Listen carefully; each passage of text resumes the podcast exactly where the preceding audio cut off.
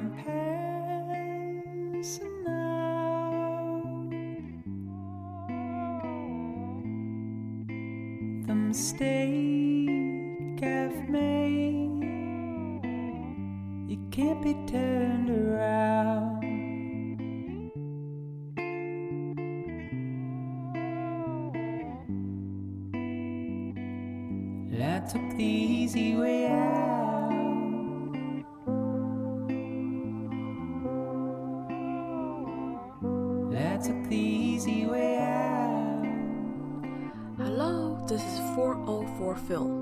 家好，新年好，好久不见，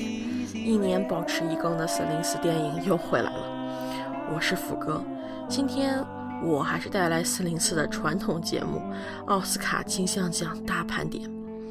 比较遗憾的是，今天呢只有我来给大家做这个盘点，谁叫就我比较闲呢？不过今年的奥斯卡可以说是近些年来就影片来讲是最精彩的一届，所以这次节目我大概分成三个部分，第一个部分是关于动画、长篇纪录片以及外语片，第二部分将会集中在最佳影片提名与表演奖。第三部分是奥斯卡的其他提名，还有短片，以及奥斯卡没有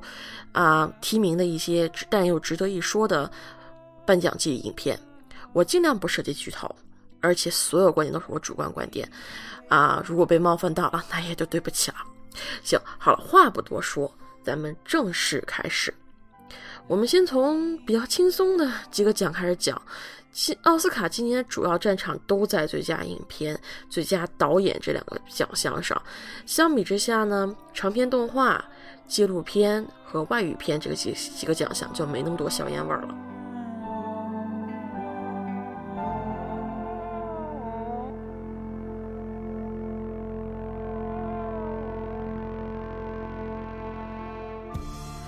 先从动画说起啊。最佳动画长片被提名的有啊，梦工厂制作《驯龙系列终结篇》《驯龙高手三》，网飞出品重归二 D 技术的《克劳斯：圣诞节的秘密》，我最爱的莱卡公公司新作，也是今年金球奖得主《遗失的环节》（Missing Link），皮克斯厂老牌动画老牌系列《玩具总动员四》。以及一个唯一成人向非英语的只手冒险，也叫我失去了身体，I lost my body。这可以说是今年我个人来讲，奥斯卡最满意的一个提名名单了。我特别感激这里面没有提名《冰雪奇缘二》啊，这单不是因为我特别嫌弃冰雪系列，我再怎么讨厌冰雪二，我也得承认冰雪二的画面非常漂亮。主题曲《Into the Unknown》也是我近些就近几个月吧，少数能循环播放的歌曲。但比起就这五部提名影片来讲呢，呃，《冰雪奇缘二》太过向前看齐了，在制作上少勇气，缺乏突破和创新精神。这五片里头，嗯，可以说的是，《驯龙高手》可以确定是陪跑选手了，上映太早。颁奖季期间基本颗粒无收，但是说起来，这个系列真的是挺心酸的。一零年的时候呢，一输给了《玩具总动员三》，一四年呢又输给了《超能陆战队》，今年的八成继续陪跑。遗失的环节呢，虽然拿到了金球，也是我最喜欢的定格动画，但这个片子和另外三个比，各方面都差一些啊。嗯。尤其是它也不是莱卡系列里面最好的一部，所以呃，不管是什么从特效啊、剧本上来说，它都没有那么那么强，只能说是中庸吧。但是我是很奇怪，它是怎么能拳打动动玩四、呃玩动四、脚踢冰雪二拿到金球奖的？它也有可能是金球奖提名里面这是唯一一部原创，因为它四个片子嘛，冰雪二啊，玩具总动员四。还有就是，啊，对，就是 又忘了它了，就是《驯龙高手三》呃，《驯龙高手三》，所以说就是它是唯一不原创的 IP，啊，不然真的挺难解释的。我除了这两部影片以外，剩下三部我觉得都还是蛮有可能拿到今年奥斯卡奖的。第一个就是克劳斯，我。这部片我非常喜欢，他现在已经拿了安妮奖的好几个大奖，包括什么动画呀、剪辑啊、人物制作呀，这几个就是特别大奖。当然也有说，就是安妮奖比较偏向这种二 D 制作的动画啊。对，这部片是部二 D 转三 D 的电影，它的全程的画都是以二 D 手稿为主，然后呢，再通过一些技术呢打上阴影，出出出现了一些三 D 的出屏效果，所以说。所以说，这个这个电影还是蛮蛮新奇的，在技技术上还是蛮蛮有看点的。然后故事上嘛，就非常简单，啊，就是圣诞老人的起源起源故事了。啊，我我觉得怎么说呢，就就非常中规中矩。然后呢，这个导演就是这部片的导演呢，是西班牙动画师塞尔西罗巴。巴勒罗斯执导，这个导演的名字估计真没什么人知道他，但是这哥们儿的亮履历非常亮眼，曾经在迪士尼九十年代的文艺复兴时期做过人物设计，作品有《钟楼怪人》《人猿泰山》，还有就是啊《Treasure Planet》，这个我不知道有多少人看过，但是挺冷门的，但是都是非常好看的动画，我当时特别喜欢。啊，然后之后他离开迪士尼之后呢，也有做一些比较有名的作品，比如说他到环球，他就帮制，他就给做了给那个 Baby 的我做了编剧和人物设计，还有里约大冒险也是人物设计，所以这个人的强项都在于怎么就是让动画人物的动作和设计上，他的他这是他的这是他的强项，嗯。可能因为他在迪士尼做过啊，所以这部《克劳斯》是充满着迪士尼黄金时代的风格。作为迪士尼的老粉丝，我是爱到极致了。啊，男主的人设和迪士尼的那个《变身国王》里面的库库斯克国王是非常相相似的，然后贱萌贱萌的。但是这也带来他的缺点，就是他的叙事十分的传统，非常的像。迪士尼的老动画，这个是基本上就是过程，就是起承转合。你只要看过几部老迪士尼的动画，你就能猜到会发生什么。嗯，不过也因为这个的，像我这种老老粉丝是看的特别痛快的。嗯，就不像是像现在看《冰雪奇缘二》，我是无时不刻的为艾伦戴尔的人民操心，希望他们早日推翻王权，走向共和。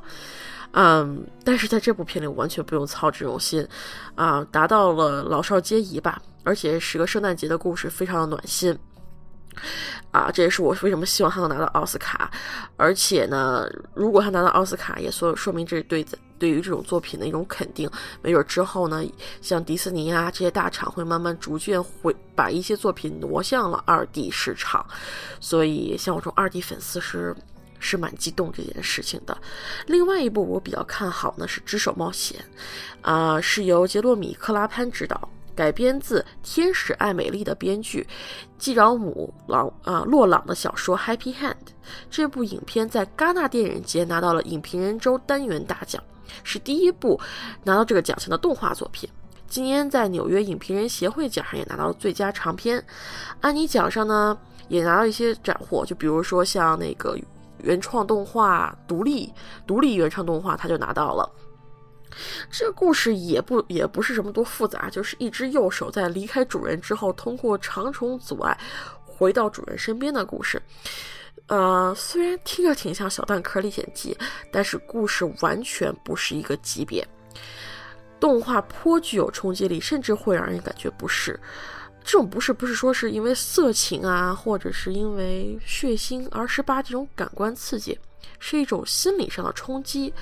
里面涉及了蛮多成人之悦内容，比如说一辈子郁郁不得志，这样子就是，还有就是像父母去世，还有，哎，真的是现在想起来还都是非常的那种不得，非常压抑的那种感觉。不过这故事叙事很巧妙，也不会一口气用丧把你憋过去，会让你在故事中慢慢窒息，但最后呢还能松那么一口气。所以在制作上，这部片可以说是比克劳斯更胜一筹。不过呢，你也知道，奥斯卡一般对这种成人啊加独立作坊的动动画都不是特别友善，像前几年市场就没有拿到奖啊，我也就不是特别指望了。最后呢，就是啊，《玩具总动员四》啊，《玩具总动员四》，这是一代人的回忆了，非常老牌的 IP。出完三以后呢，没有人会想到它会出四。啊，但是这个四呢，也不是个狗尾续，是一个意外之喜，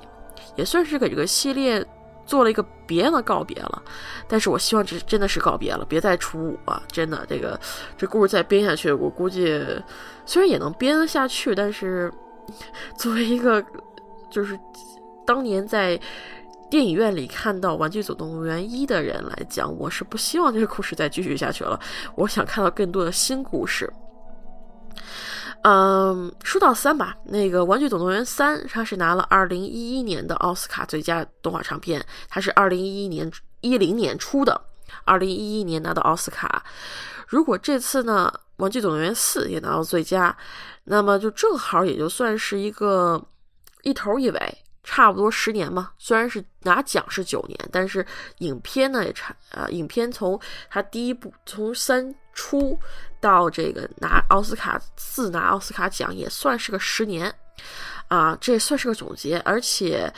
呃，《玩具总动员》在颁奖季上也不是一无所获，比如说在影评人选择奖里面打败了《只手冒险》《雪人奇缘》《冰雪奇缘二》《遗失的环节》以及《陪跑高手三》拿到了最佳动画。而且在一些下注网站上呢，《玩具总动员四》拿奖的可能性也排在头位，所以最后他能不能拿奖，真的不大好说。老 IP 艺术片二 D 风定格动画，今天动画奖颁给谁，还真是颇颇具有悬疑性。但不管是哪一种，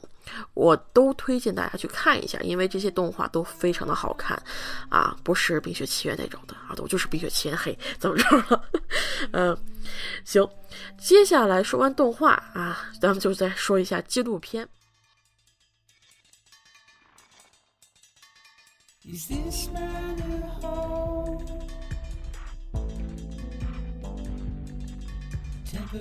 纪录片今年头号种子选手是美国工厂，讲述的是中国亿万富翁到美国开厂的过程中发生的文艺差异和阶级冲突。这片儿最出名的应该是由奥巴马监制，啊，现在已经拿了导演工会奖、洛杉矶影评人工会奖。中美关系，嗯，再加上中美关系呢，是近一两年两国政治最重要的的话题之一。题材敏感性上紧贴时事，而且素盘安排素材安排上，我觉得是这五部提名的五部片子里面平衡最好的，零门槛，人人都能看懂，而且娱乐性颇高。嗯，接下来的纪录片有两部，《For Sama》亲爱的萨玛与《The Cave》一洞穴里的医院。这两部片我为什么放一起说？因为这两部片都是关于叙利亚内战的。用非常朴实的镜头记录下在战火，在战火兵就是纷飞下的老百姓生活，但这两部片儿的相似度太高了，角度、故事、人物，甚至到最后这个故事的结局都是共通的。可能最大的区别就是这个叙述的角色有所不同。亲爱的萨玛，这部片刚刚在那个啊英国学学会电影学会奖是拿了那个最佳的呃纪录片奖，但是因为它是英国出品嘛，不给他怎么可怎么是肯定会给他的。然后这个亲爱的萨玛。的导演他们当时去避避难，就是去了英国避难，所以这个片最后也是英国这边出，也是非常的符合逻辑啊。说回叙述角度，亲爱的萨玛导演呢，作为自己，他是自己拍的这些这些这些录像都是他自己亲手拍的，然后他呢是作为母亲，把自己与丈夫在战区建立医院，包括他们最开始就是说如何就是说。就是这个战这个纷争怎么起挑起来的？到最后他们建立医院，战时医院，包括就是说，就就就是，包括就是说，就是还有最后他们不得不撤离叙利亚，这整个这个过程，他们拍了下来，然后呢，他再由自己一个母亲的身份讲给自己女儿，for Sama，Sama 就是他女儿嘛，讲给他女儿，这个让这个故事多了一层，就是说感性色彩，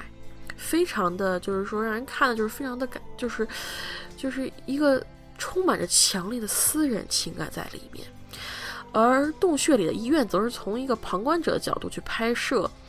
一所建立在废墟之中的医院的日常，它主要聚焦在那个里面就建立这个医院医院的一个女医生身上。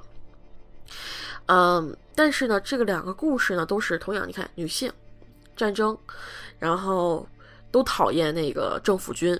然后呢都是都都都对非常讨厌政府军，然后都是展示这个战火下的生活。嗯，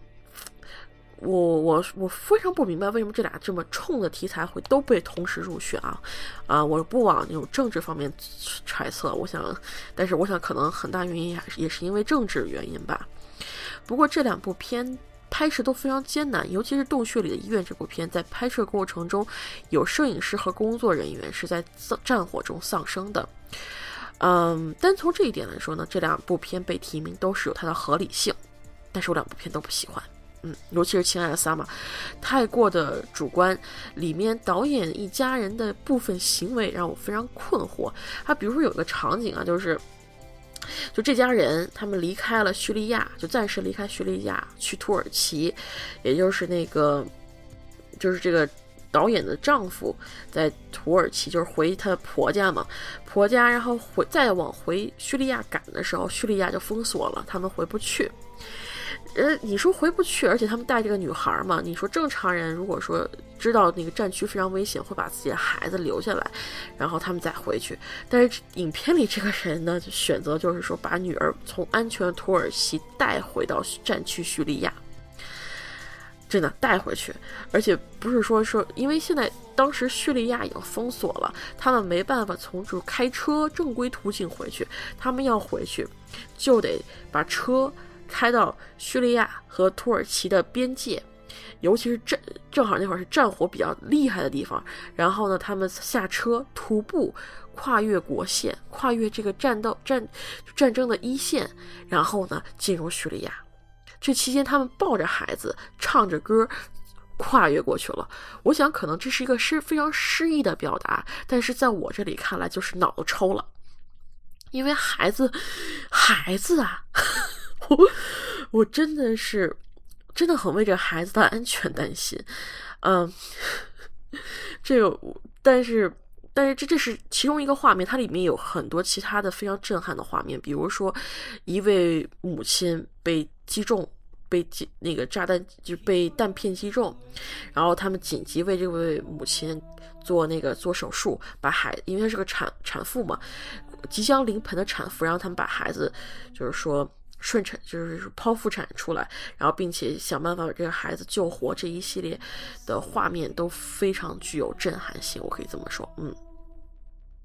呃，而且还有另外就是这个是《For Sama》里面出来的另外一部《The Cave》里面呢，就是一洞穴里的医院里面也有一段，就是说就是摄影师在街上走，这个时候突然人开始跑起来，因为那个上面。俄罗斯的炸弹战战斗机飞过来要投炸弹，然后这些人就不断的跑，不断的跑，然后那一段场景可以说比任何大片带来的震撼性都非常大。这是毕毕竟呢，都是在战争前线记录下的真实里啊，真的是让人同情在炮火下摧残的叙利亚人民。嗯，但是。如果呢，要是说和这两部电影站在同一个政治观点，我相信我会有更多的共情点，会更欣赏这两部片。但是我对叙利亚内战我并不了解，而且这两部主人公我各有不赞成的行为，所以真的我个人来讲，我很难投入的感情。而且这两部片题材撞了，各方面都撞了，他们。会厚此薄彼的，就是说给这个片儿不给那个片儿，我觉得可能性可能性不高，更有可能的还是就是说美国工厂。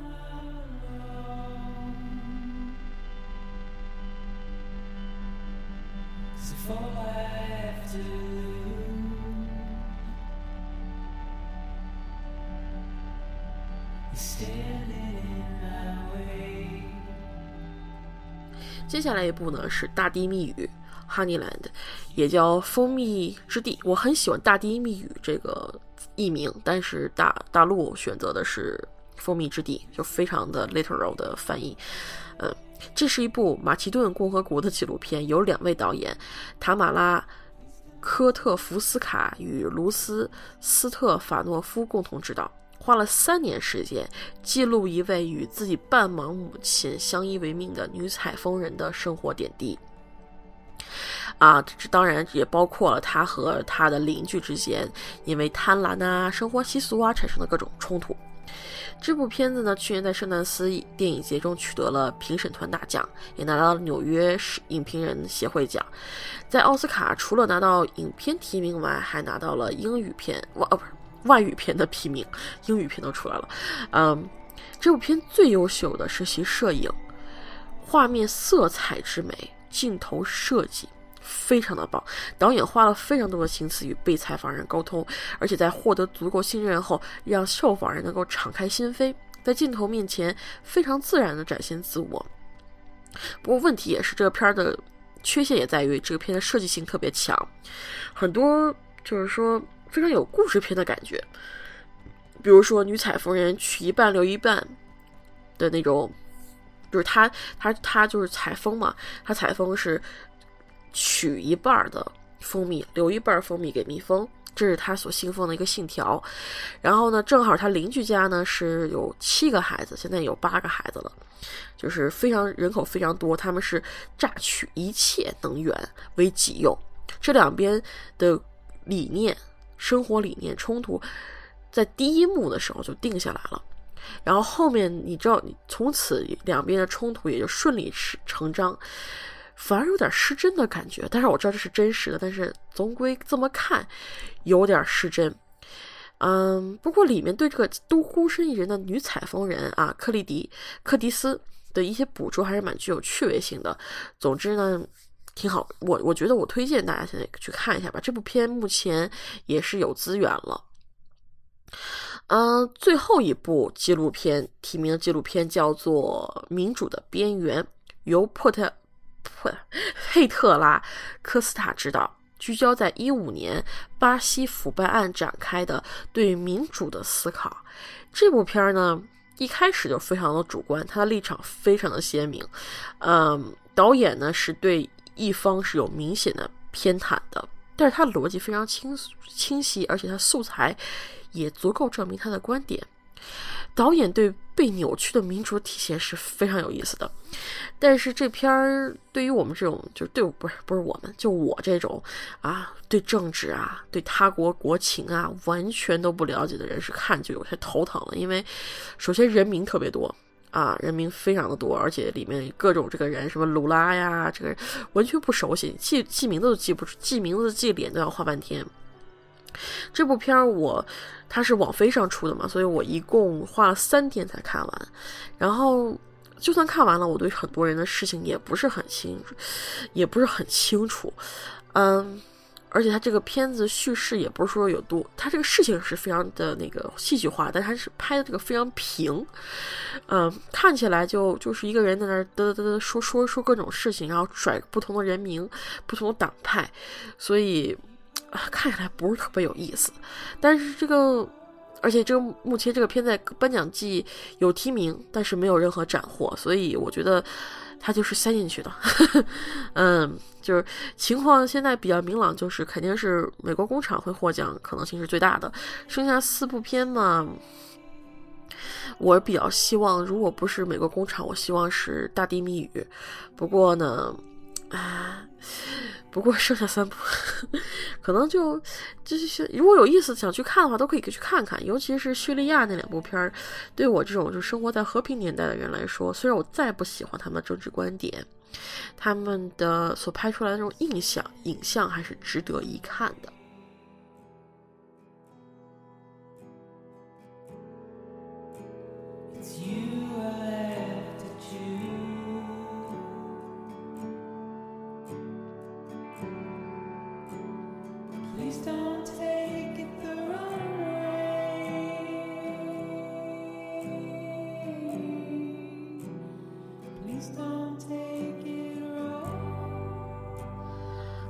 接下来呢，咱们就说一下外语片，最佳外语片。今年的外语片悬念是真的不大，特别因为有奉俊昊的《寄生虫》，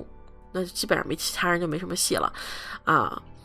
啊！但是很多人说这个情况跟去年《罗马》差不多呀，就是说都是就是奉俊昊的《寄生虫》也不仅提名了最佳外语奖，也提名了最佳影片，嗯。但是呢，罗马去年也是这样情况，但是罗马最后只拿了外语奖，没有拿最佳影片。不过今年有点情况而不一样了，就是说，今年奉俊昊的《寄生虫》，美国人非常喜欢，特别喜欢，就是评论，